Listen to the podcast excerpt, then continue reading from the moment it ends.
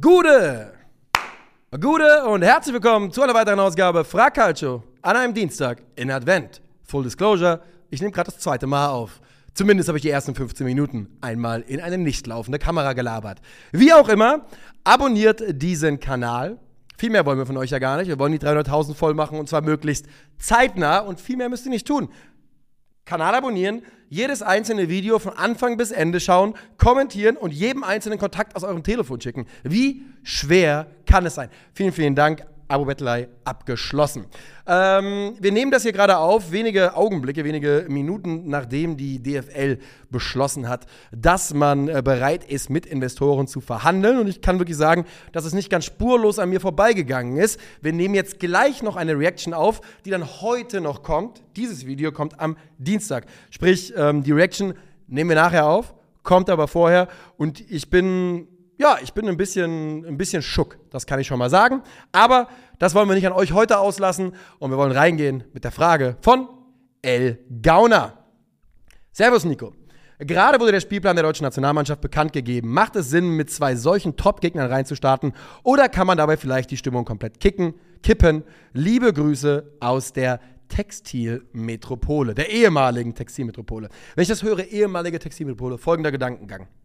Ich denke, wie gingen Textilien los? War Baumwolle? Ist Baumwolle die OG-Textilie? Weil Baumwolle ist doch nicht in Deutschland so easy vorhanden, oder? Deshalb, ja, wobei, Alter, natürlich hat man auch schon Leder früher gehabt.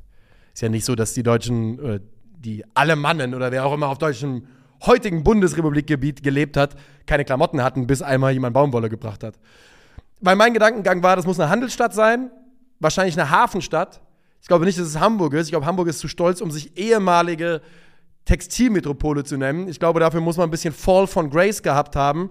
Und deshalb dachte ich an Rostock. Rostock oder Bremen sind meine Tipps. Lass es mich gerne wissen.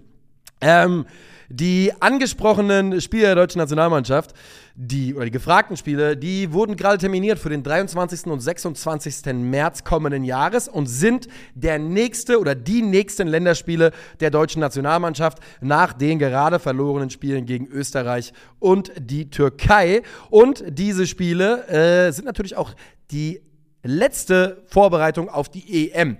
Nach dieser Länderspielpause wird man bestimmt noch ein, zwei Vorbereitungsspiele haben, aber da kommt man dann schon zusammen zur Vorbereitung zur EM. Sprich, im April, Mai gibt es keine klassische Länderspielpause mehr. Und man hat sich ausgesucht, die Niederlande und Frankreich. Zwei der stärksten Mannschaften, die derzeit in Europa so zu finden sind. Ich glaube, das kann man schon relativ fair so sagen. Und ich verstehe natürlich komplett, wo der Gauner mit der Frage herkommt dass die Stimmung, wenn du das zweimal verlierst, komplett kippen kannst. Ich erinnere an die WM 2006, da verlor Deutschland, glaube ich, im Vorfeld 4-1 gegen Italien in, Florenz, wenn mich nicht alles täuscht. Ähm, komm, ich habe da die Spielpläne hier offen, da kann man bestimmt 2006 auch mal reinschauen. Und das äh, sorgte damals auf jeden Fall auch dafür, dass die Stimmung nicht so richtig gut war in Deutschland. Das äh, kann man schon sagen. Ja, genau, 4-1 gegen Italien am 1.3.2006. Und ähm, danach folgte ein 4-1 gegen die USA, Sieg, 7-0 gegen Luxemburg. Äh, einige Freundschaftsspiele wurden dann also noch erfolgreich äh, gestaltet und die WM war ja auch in Ordnung. Ähm, außer, dass man wieder an Italien scheiterte. Und ähm, ich verstehe also genau, wo die Frage herkommt, aber wo soll die Stimmung hinkippen, frage ich dich. Oder ist deine Stimmung persönlich so richtig, Jeha! Wuhu! DFB ole! Oder auch eher so, was weiß ich. Das, ich glaube halt, dass die Stimmung schon gekippt ist und ich glaube eher, dass du äh, ja, High Risk, aber auch High Reward hast, weil wenn du verlierst, sagen alle, yo, haben wir doch haben wir uns auch gedacht, dass ihr mit denen nicht mithalten könnt. Und wenn du gewinnst, kommt plötzlich Stimmung auf hui, wir werden Europameister.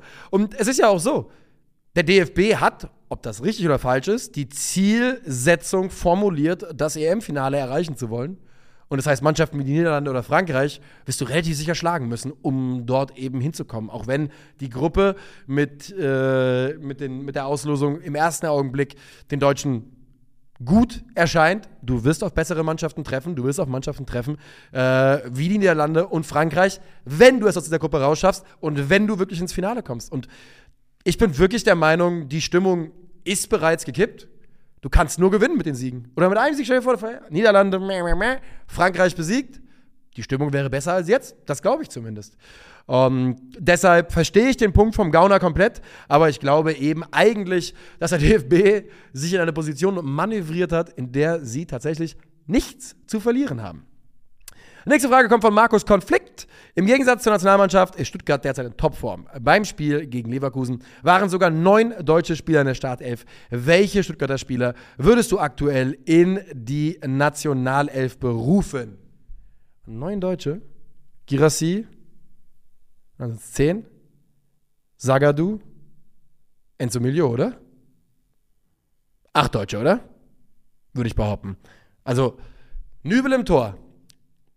Könnte eng werden für Nibel. Weil Nico Heimer Nominierung hat nichts mit dem DFB zu tun, das ist jetzt nur mein krankes Gehirn.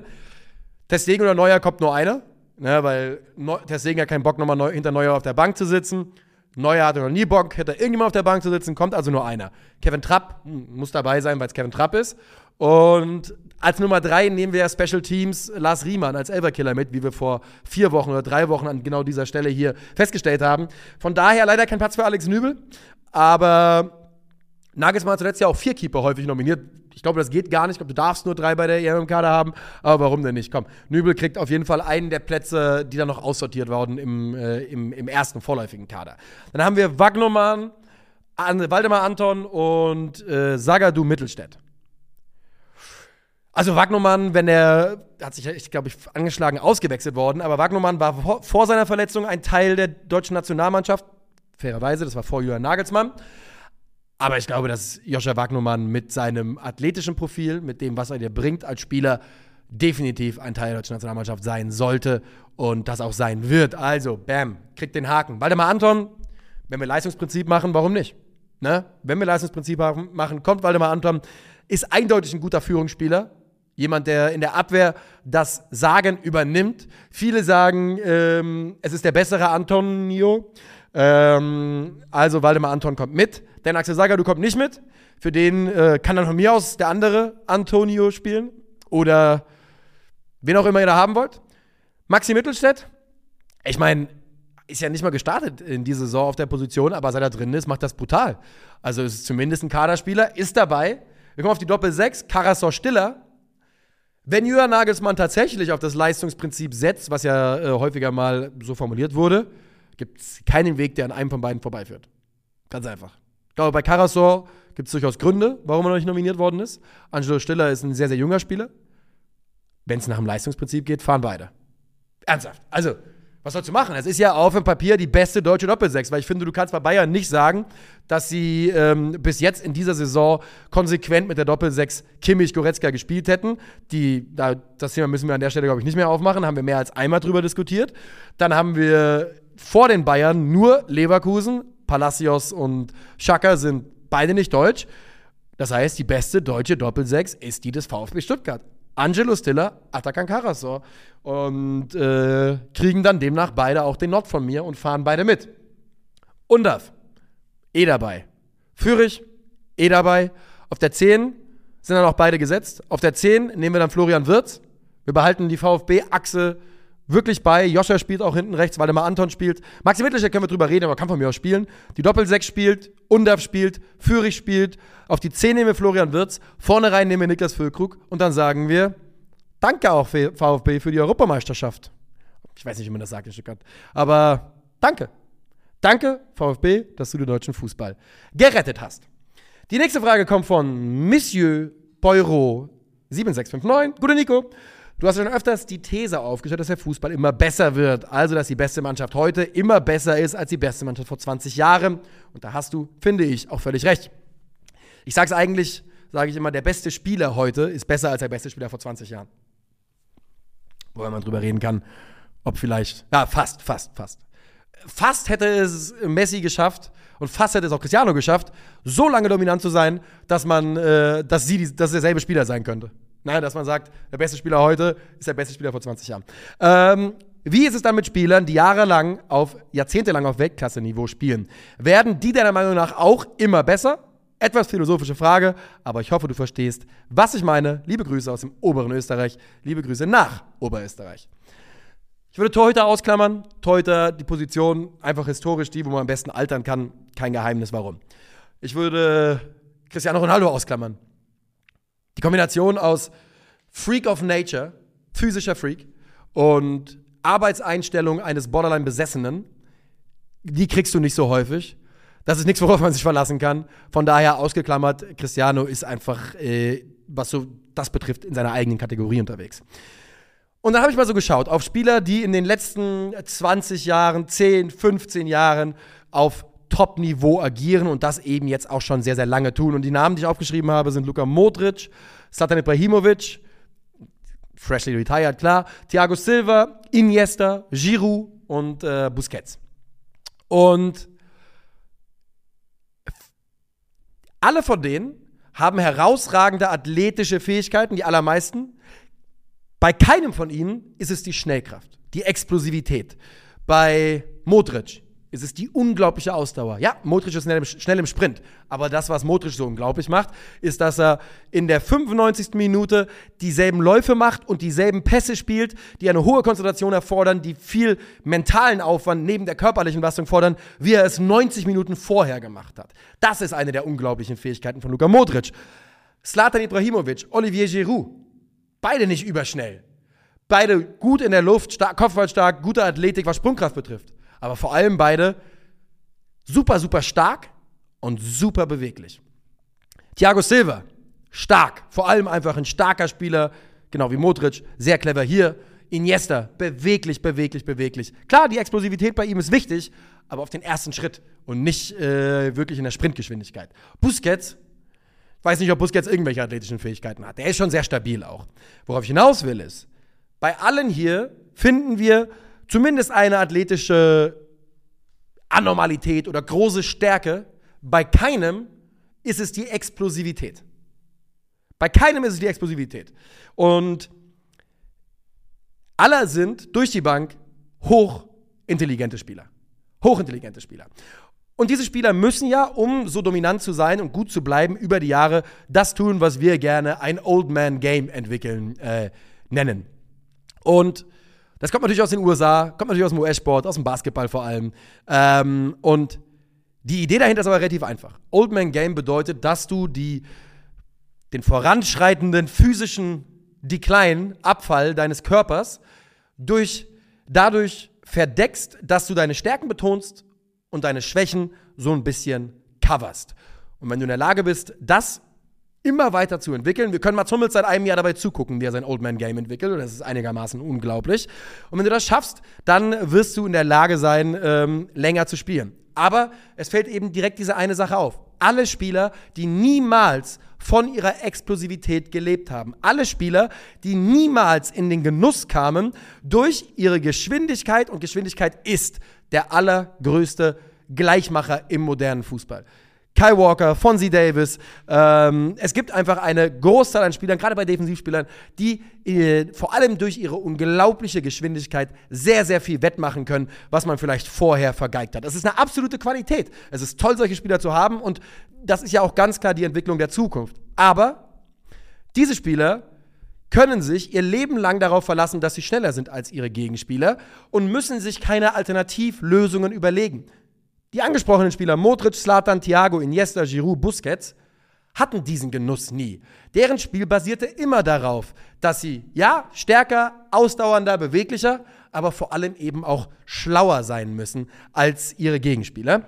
Und ich glaube, es gibt da durchaus, ähm, ich glaube, man kann da durchaus einen Zusammenhang erkennen. Ich glaube, dass Spieler, und dann nochmal, Cristiano ist hier ausgenommen. Cristiano war einer der schnellsten Spieler der Welt, aber ist halt ein absolut physischer Freak. Der ist gut gealtert, kann man nicht drüber reden. War ja auch im hohen Alter noch sehr schnell, muss man fairerweise sagen, oder ist noch immer relativ schnell. Und ich habe so das Gefühl, dass Spieler, dass die Tendenz ist, dass Spieler besser altern, wenn sie früh in ihrer Karriere eben keine athletischen Freaks sind, keine athletischen Übermonster sind, sondern Spieler, die in die Position gekommen sind, weil sie clever sind. Und äh, die Jungs sind eher in der Lage, ihr Spiel zu konservieren. Ich glaube, dass ein Spieler wie Erling Haaland genug andere physische Traits mitbringt und genug äh, Fähigkeiten und genug andere ähm, Dinge mitbringt, um gut zu altern. Ich glaube, der kann sich von seiner Geschwindigkeit irgendwann ein bisschen emanzipieren und äh, nicht mehr, dass sie nicht mehr ganz so wichtig für ihn sein wird. Bei Kylian Mbappé sieht das Ganze ein bisschen anders aus, würde ich Stand jetzt vermuten der ist der unhaltbarste Spieler im 1 gegen 1. Das ist der am schwierigsten zu verteidigende Spieler der Welt. Aber ich weiß nicht, wie Kylian Mbappé aussieht in, äh, in 10, 15 Jahren. Ich weiß es einfach nicht. Ich glaube, dass Kylian Mbappé ein Spieler ist, der ja, also man muss dem Jungen ja nur beim Kicken zugucken, um zu sehen, dass der ein brillanter Fußballer ist, der on top unglaublich schnell ist. Aber ich weiß halt nicht, wie weit, äh, wie er sich entwickeln wird. Das ist schwer abzusehen und auch bei Haaren ist es schwer abzusehen. Aber ich glaube, der, kleinste, der kleine gemeinsame Nenner ist Spieler, die in ihrer Karriere nie in den Genuss kamen, äh, eine überlegende Explosivität zu haben, die neigen dazu, äh, eher gut zu altern. Salz337 fragt, hey Nico, welchen äh, Stürmertyp wünsche dir für die SGE? Könntest du dir auch vorstellen, dass Demirovic oder Mergin Berisha eines Tages für, für, die SGE auflaufen werden? Zweite Frage zuerst. Berisha habe ich persönlich nicht die aller, also brauche ich nicht, ganz einfach, ist nicht mein Spielertyp.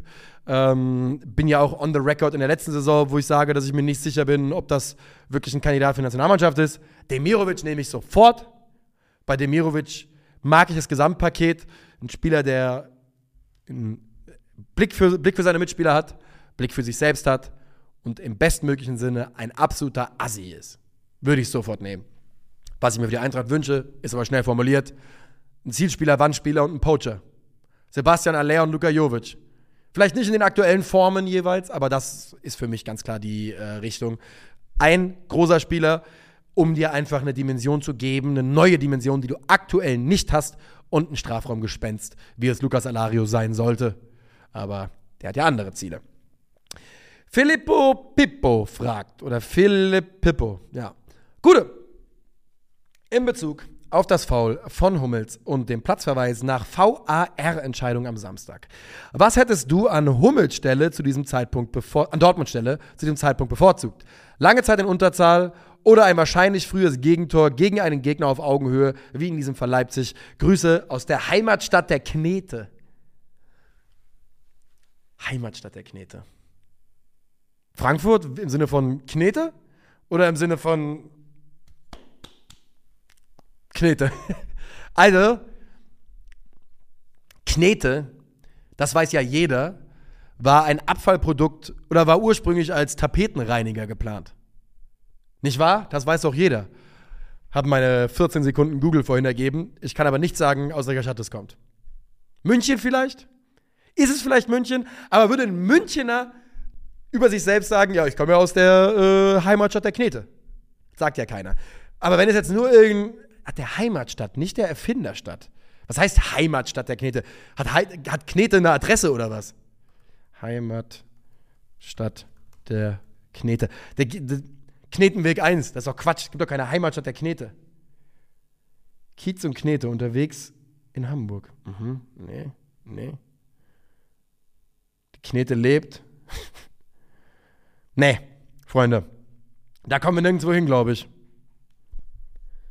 Glaube ich nicht, nee. Also, dann schick mal die Adresse von Knete rüber. Dann gehen wir den auch mal besuchen, aber ich kann mir das eigentlich nicht vorstellen. Und die Antwort, lieber Philipp, ist für mich relativ klar. Und ich glaube, das hat Mats Hummels auch durchblicken lassen in seinen Postgame-Interviews. Und ich glaube auch, Edin Terzic hat das gemeint, als er gesagt hat, Mats Hummels wird daraus lernen. Ähm, Gegentor und kein Platzverweis. Lass ihn laufen. Lass ihn laufen. Ich weiß ja, was Mats Hummels da geritten hat. Und äh, wohl, ich weiß ganz genau, wie mein Gehirn funktioniert. Und deshalb weiß ich, dass ich es selber gemacht hätte. Ne? Weil du hattest diese 3% Chance, auch wenn 97% dagegen sprechen, du hattest diese 3% Chance, dass du mit der Grätsche den Ball triffst und ganz einfach die beste Grätsche des Jahres gemacht hast. In jedem Jahresrückblick auftauchst. Wahlkampf, wenn wir irgendwann wieder beste Grätsche aller Zeiten machen, ist wieder Mats Hummels dabei. Er hat schon mal gemacht gegen Kylian Mbappé, jetzt gegen äh, Openda. Und ähm, ich verstehe ja, wo es herkommt. Für diese 3% Chance, der Held zu werden, wäre ich dieses Risiko auch eingegangen. Aber ja, im Nachhinein glaube ich, ähm, würde auch Mats Hummels ganz klar sagen, ja, das war eine blöde Idee lieber das Gegentor 11 gegen 11 weiter und wer weiß denn überhaupt, ob es das Gegentor wird? Du hast den besten Keeper der Liga im, im Kasten, der ähm, schon wilde Sachen rausgefischt hat in dieser Saison, in den abgelaufenen. Es könnte doch hinhauen, wir wissen auch nicht. Die nächste Frage kommt von Lorax420 und äh, die sagt: Moin Nico, dass es beim BVB brennt, ist klar. Ja, bei 420 ja wohl auch. Dass Terzic viel zu fest in seinem Sattel sitzt, auch. Was ich aber gefragt habe, ist, wenn wir einmal annehmen würden, man würde in Dortmund nach einem neuen Trainer suchen, wie gut würde Fabian Hürzeler taktisch in den Verein passen?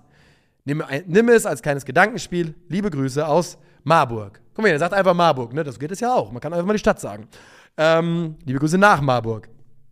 Also, ich sage, es ist ja, wie, also die, die Frage, wie gut passt ein Trainer taktisch in einen Verein, finde ich, ist per se so nicht zu beantworten, außer du bist ein Verein, der eine so eine richtig festgefahrene, und das meine ich gar nicht negativ, ähm, Idee und Struktur hat, wie zum Beispiel der FC Barcelona. Jeder weiß, bei Barcelona gibt es einige Grundprinzipien, wie hier gespielt werden soll. Und wenn du, wenn das der Fall ist, dann finde ich, kann man darüber reden, ob ein Trainer taktisch irgendwo reinpasst. In den allermeisten Fällen allerdings würde ich sagen, es geht nur darum, ob es ein guter oder ein schlechter Trainer ist. Und man kann vielleicht darüber reden, ob der Kader zur Spielidee des Trainers passt. Aber auch da finde ich bei Borussia Dortmund, die, ähm, da ist viel im Wandel, da ist äh, viel Bewegung drin. Und wenn man also nur nach diesen Gesichtspunkten geht, passt der Typ zu, zum, zu Borussia Dortmund? Naja, der Typ ist, der hat was, acht, äh, 16 Spiele in dieser in der zweiten Liga St. Pauli diese Saison trainiert, ist ungeschlagen, hat die drittbeste Offensive und mit Abstand beste Defensive, ist Tabellenführer und ist augenscheinlich der beste Trainer der Liga, stand jetzt. Finde, das ist die Antwort darauf, ob er passt. Man muss es ganz aber mal andersrum auf, aufdrehen und sagen, macht es für Hürzler irgendeinen Sinn, gerade zum BVB zu gehen? Und die Antwort ist nein. Auf gar keinen Fall. Der spielt bis Ende dieser Saison bei St. Pauli mit, äh, mit Spielgeld. Das ist Geld der Bank quasi. Ne? Der hat jetzt einen Free Ride, der hat einen Gutschein bekommen äh, vom Casino und darf bis Ende der Saison durchspielen. Denn ich finde, die sehen, das sieht gut aus bei St. Pauli. Das sieht so aus, als würden die ein gewichtiges Wort um den Aufstieg mitreden. Und wenn die aufsteigen, dann spielt er noch ein Jahr mit Spielgeld. Ganz einfach. Dann geht er hoch und kann ein Jahr Bundesliga machen, wo sie katastrophal abschneiden können. Und wenn Borussia Dortmund nicht komplett dumm ist, haben sie danach immer noch Interesse, ihn zu verpflichten. Und deshalb glaube ich nicht, dass bei Hürzelag irgendein Abstieg, äh, Abschied in den äh, nächsten Monaten ein, ein ein realistisches Szenario ist. Es wäre einfach blöd von ihm. Er könnte nur verlieren. Solange es bei St. Pauli läuft und ich sehe keine Zeichen dafür, dass es stoppt. Und now watch it auftauchen. Niederlagenserie noch vor, vor der Winterpause.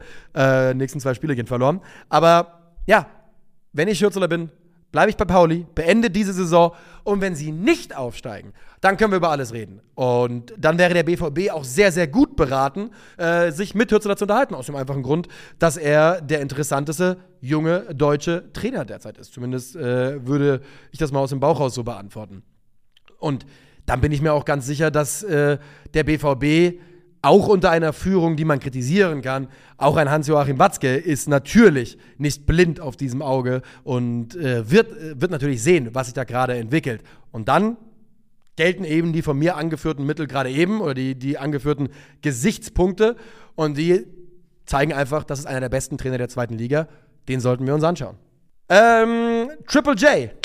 Moin Nico. Nur drei Bundesligisten im Viertelfinale des DFB-Pokal. Dann noch das direkte Duell der beiden Favoriten. Was meinst du?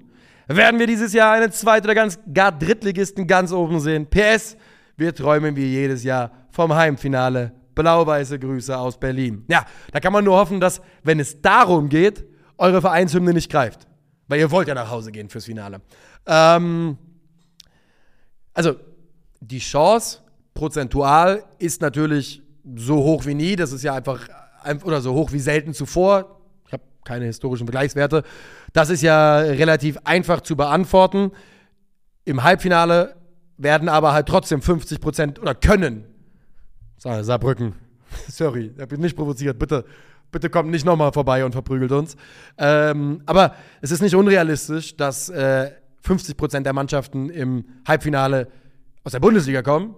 Es ist auch nicht unrealistisch, dass dann halt vielleicht 100 Prozent der Mannschaften wenn es so ist, im Finale aus der Bundesliga kommen oder zumindest eben auch 50 Prozent. Was ich sagen will ist, klar, die prozentuale Chance ist so hoch wie selten zuvor und diese Monate jetzt bis, bis Januar, 31. Januar ist, glaube ich, der, die nächsten Spiele, 30. 31.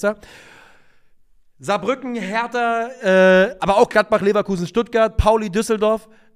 Das ist der Moment, Lautern habe ich euch gesagt, das ist der Moment zu träumen. Weil so nah kommt man selten ran an die ganze Nummer.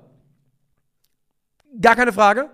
Aber wenn ich Leverkusen-Fan bin, wenn ich Gladbach-Fan bin, sprich von den beiden, von den Favoritenmannschaften, wenn ich Stuttgart-Fan bin nach dem Spiel gegen Leverkusen, dann gucke ich drauf und sage, ein harter Gegner. Ein harter Gegner, den Rest müssen wir besiegen. Wir sind alle gut in Form. Leverkusen, Stuttgart, Gladbach, äh, wir sind alle gut in Form. Ähm, jeden einzelnen anderen Gegner hier bin ich in der Lage zu besiegen. Und wenn du auf Leverkusen und Stuttgart schaust in dieser Bundesliga-Saison und guckst, was sie da so gezeigt haben und dass sie potenziell gegen Zweit-, vielleicht Drittligisten antreten müssen, würden, oh, würde ich mir als Bundesligist gute Chancen ausrechnen.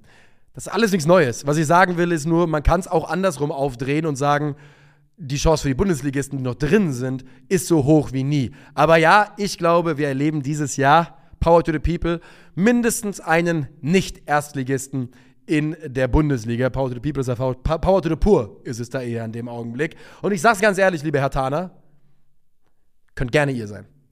Ne, ich kann es euch ja auch, es ist ja einfach aufzurechnen, warum es äh, härter se äh, sein sollte.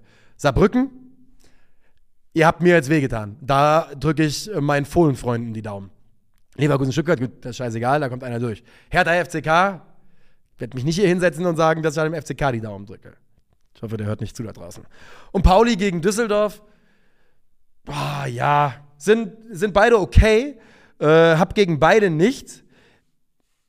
Aber ich bin jetzt auch nicht von beiden der allergrößte Fan. Und ihr werdet gleich auch noch hören, warum.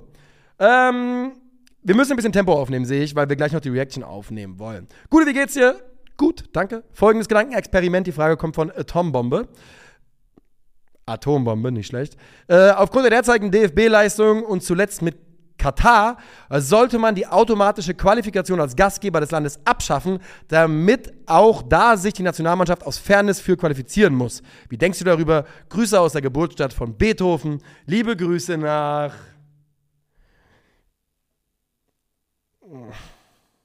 Gumto. Ähm, halte ich gar nichts von, das ist absoluter, absoluter Quatsch. Ich verstehe genau, wo der Gedanke herkommt, um die, den sportlichen Druck hochzuhalten. Aber überleg dir mal, wenn du damit anfängst, das bei allen Turnieren zu machen, jetzt reden wir hier von der EM, das ist die eine Sache, aber WMs zum Beispiel sollen ja im kontinentalen Rotationsprinzip ausgetragen werden. Und was meinst du, wie hoch die Motivation wäre für ein Land wie Saudi-Arabien, die haben sie ja jetzt nun mal bekommen, aber eben auch Australien, äh, die sind meistens dabei, aber eben, wie hoch ist die Motivation für ein Land, das ich sag mal, sich nur für 30 Prozent, 20 Prozent, 10 Prozent der WMs qualifiziert, eine Austragung, Bewerbung durchzuführen, 100 Millionen äh, Kosten auf sich zu bürden und dann nicht dabei zu sein mit der eigenen Mannschaft und null Hype im eigenen Land zu haben. Das ist der einzige Grund und äh, das wird sich auch nicht ändern und ehrlich gesagt finde ich es auch in Ordnung. Das finde ich schon wirklich okay. Die Gastgeber sollten dabei sein. Leo Hegelmeister fragt, Servus Nico. Angenommen, jede Mannschaft müsste von heute auf morgen mit einem klassischen Libero spielen. Welcher Spieler aus der Bundesliga weltweit könnte das am besten ausführen? Liebe Grüße aus Erfurt. Ja, gute Frage von Leo Hegelmeier da. Ähm, also, es ist ja so, der Libero ist natürlich überhaupt nicht mehr zeitgemäß, das ist gar keine Frage. Ähm, du würdest einfach du würdest halt, deine, Abseits, deine Abseitslinie würde ja die ganze Zeit ausgehebelt werden. Du wärst am Arsch, du wärst eins gegen vier die ganze Zeit. Was hat ein Libero ausgemacht? Herausragende athletische Fähigkeiten, gutes Spielverständnis. Herausragende athletische Fähigkeiten von einem Innenverteidiger. So kannst du Libero werden. Und da gibt es für mich, ich habe jetzt nur mal so kurz in meinem Kopf äh, durchgedacht, in der Bundesliga bin ich ohne Witz bei Pacho gelandet von der Eintracht, weil der eben athletisch ist wie Sau, stark, schnell, sehr gutes Spielverständnis. Habe ich mal genommen. Gibt es bestimmt noch bessere. Der beste Libero der Welt wäre wahrscheinlich Fika Yotomori und der zweitbeste wäre Eder Militao. Das sind meine 1 und 2 für die Position als Libero. Aus den eben genannten Gründen. Und wir gehen weiter. Zwei Fragen haben wir noch. Die nächste kommt von Fresh Prince. Hier seht ihr sie. Es ist das Zweitliga-Ranking, das wir von Niklas Levinson ja auch schon erlebt haben. Einen Augenblick. Pippa? Pippa sagt Hallo. Willst du was sagen? Nee? Okay. So, Ähm, Zweitliga-Sympathie-Ranking. Eieieiei. Auf der 18 Hansa. Theoretisch habe ich für Hansa einen Spot in meinem Herzen und sie wären eigentlich weiter oben, aber das ist mir einfach way too much, was da in der, in Kur in der Kurve passiert. Die politischen Statements, die keine sein sollen, gehen mir einfach zu sehr auf den Sack. Nope. Elversberg, ich weiß nichts über Elversberg, kann mir gestohlen bleiben. Eintracht B auf der 16. Das, die Kokettiererei von wegen einziger Eintracht Deutschlands. Ihr heißt wortwörtlich Eintracht B. Nope. 15 habe ich Paderborn. Paderborn bedeutet mir nichts. Der Grund, dass sie auf 15er sind und nicht tiefer, ist der Typ, der seine Playstation verkauft hat, sage ich ganz ehrlich. Auf der 14 habe ich Fürth. Sorry. Aber nichts an Fürth ist in meinen Augen cool. Auf der 13 habe ich Lautern. Die sind hier gerankt, weil sie Rivalen sind. Ich habe mehr, emotional hänge ich mehr drin als bei einigen Vereinen vor Lautern. Aber ähm, die sind ein Rivale. Trotzdem will ich sie dringender in der Bundesliga haben als viele Mannschaften, die vor ihnen sind. Ich hoffe, sie sind bald wieder da, damit ich sie hassen kann. Ähm, auf der 12 Wien Wiesbaden, liebe Grüße, macht was ihr wollt. Auf der 11 Osnabrück. Auf der 10 KSC, wir sind hier schon bei 11 ganz offiziellen Bereich, wo es okay ist. Auf der 9 habe ich Kiel. Auf der 8 den FCM. Auf der 7 die Fortuna. Pauli, Hannover 96, Nürnberg, der HSV, Hertha und Schalke auf meiner 1. Und ich habe zwar eigentlich noch eine Frage, aber leider muss der Hund, glaube ich, ziemlich dringend raus. Deshalb sage ich herzlichen Dank für eure Aufmerksamkeit. Das war's für heute mit Fracalcio. Abonniert den Kanal und macht's gut.